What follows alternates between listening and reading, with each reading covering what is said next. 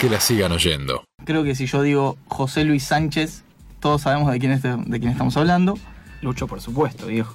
alias Garrafa, alias el Loco, alias el Gordo, ¿sí? muchos de los apodos, lindos apodos que tenía ¿sí? Garrafa Sánchez, un tipo eh, que la verdad estuve leyendo y, y la cantidad de elogios desde di- distintos lugares a su manera de ser. Los compañeros rescatan muchísimo eso, la manera de ser que tenía, que era muy jodón, muy divertido, todo el tiempo estaba tratando de levantarte el ánimo, eso cuentan.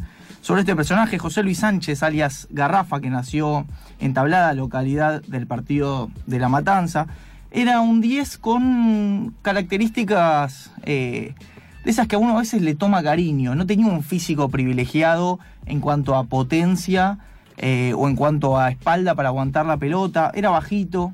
Eh, su mayor habilidad era eh, la gambeta en espacio reducido.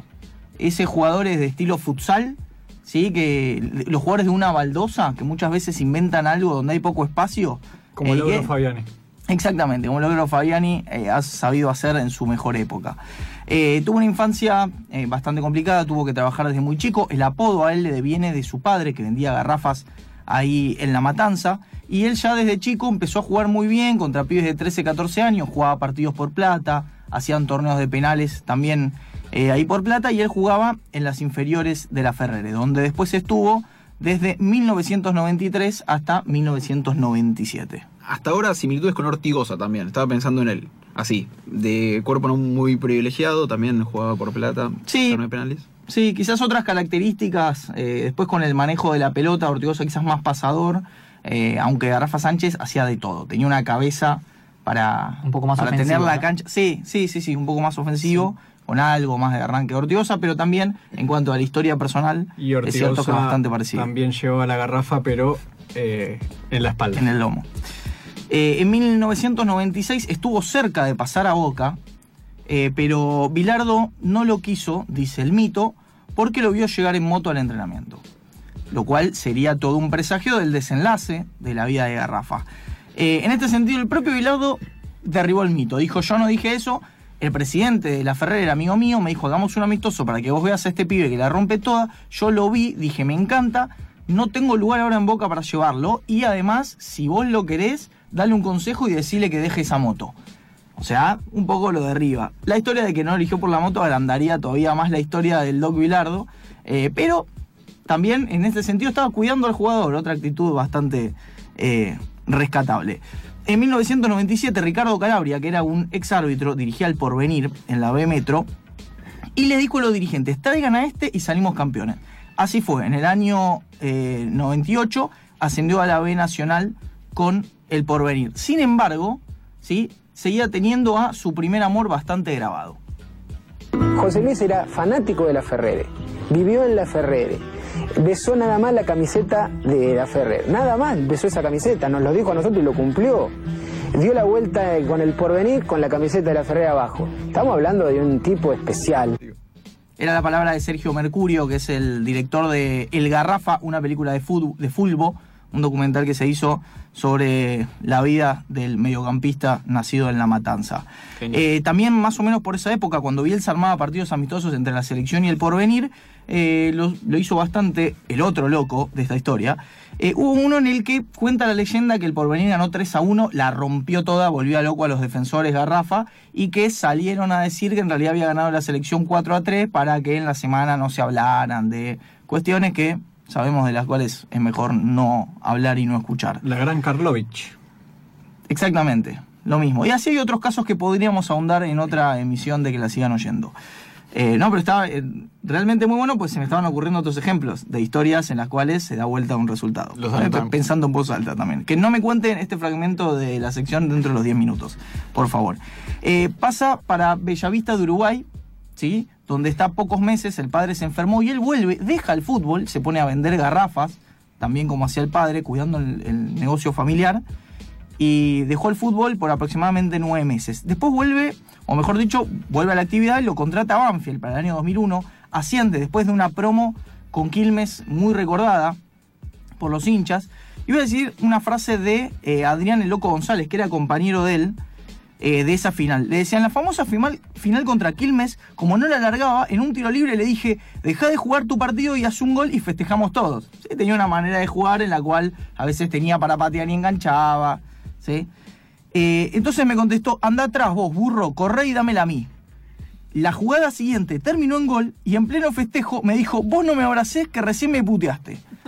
Y marca la personalidad que tenía bastante calentón. Excelente. En el clausura 2002 contra Independiente, eh, con el partido 0-1, Banfield estaba perdiendo la categoría, él entra, mete el empate y después el partido lo termina ganando 2-1 Banfield y se salva del descenso. Un jugador que además tenía algunos otros gustos, sí, decían que no era muy apegado al entrenamiento, lo cual muchos de sus compañeros desmienten, pero decían que fuera del entrenamiento les gustaban muchos placeres de la vida. Vamos a escuchar a un compañero suyo en la campaña de El Porvenir. Nos jugamos la final acá con Armenio y ni había comido, no concentrábamos nosotros. Y paramos comi- en Pompeya, se comió dos choripanes a la pomarola. Dos se comió.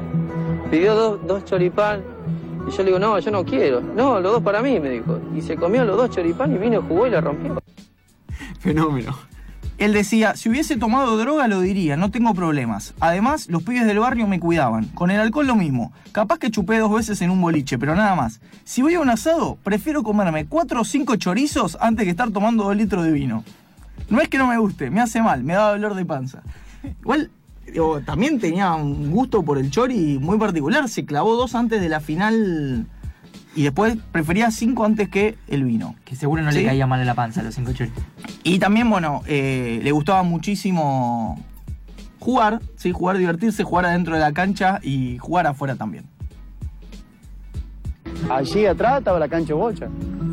Y José jugaba por 5 pesos, por 4 pesos. Andá a sacarlo a la cancha bocha. Jugaba con los viejos, lo hacía recalentar los viejos. Nosotros lo pasamos a buscar todos los días. Y cada vez que lo pasamos a buscar ahí, lo teníamos que sacar a la cancha bocha, porque era entrenamiento, después iba al entrenamiento. Eh, A buscar la cancha bocha, estaba jugando a las bochas con los jubilados. Era un personaje. Bueno, también eh, el propio Adrián González contaba otra anécdota. Decía, una vez en un casino de Santiago del Estero empezó a ganar y me dio la plata para que se la guarde. No me la des aunque te la pida, me dijo. Empezó a perder y me la pidió. Como no se la daba, empezamos a los insultos y casi nos agarramos a piñas. Terminamos en la concentración, él tirándome azúcar para que se me fuera la calentura y el resto mirando. ¿Sí? O sea, también tenía. Le gustaban esas cosas a Garrafa. Que en el año 2005 juega, en realidad él no participa, pero está en ese plantel de Banfield que pierde cuartos de final de Copa Libertadores con River. Sí, aquel plantel de Falcioni. De Luchetti. Exactamente, sí. Y hincha, era hincha eh, justamente de River, él lo dijo. Pero también agregó otra cosa. No sueño con jugar ahí. Mi estilo no es el que busca River. Mirá si van a ir a buscar a Garrafa Sánchez. ¿Sí?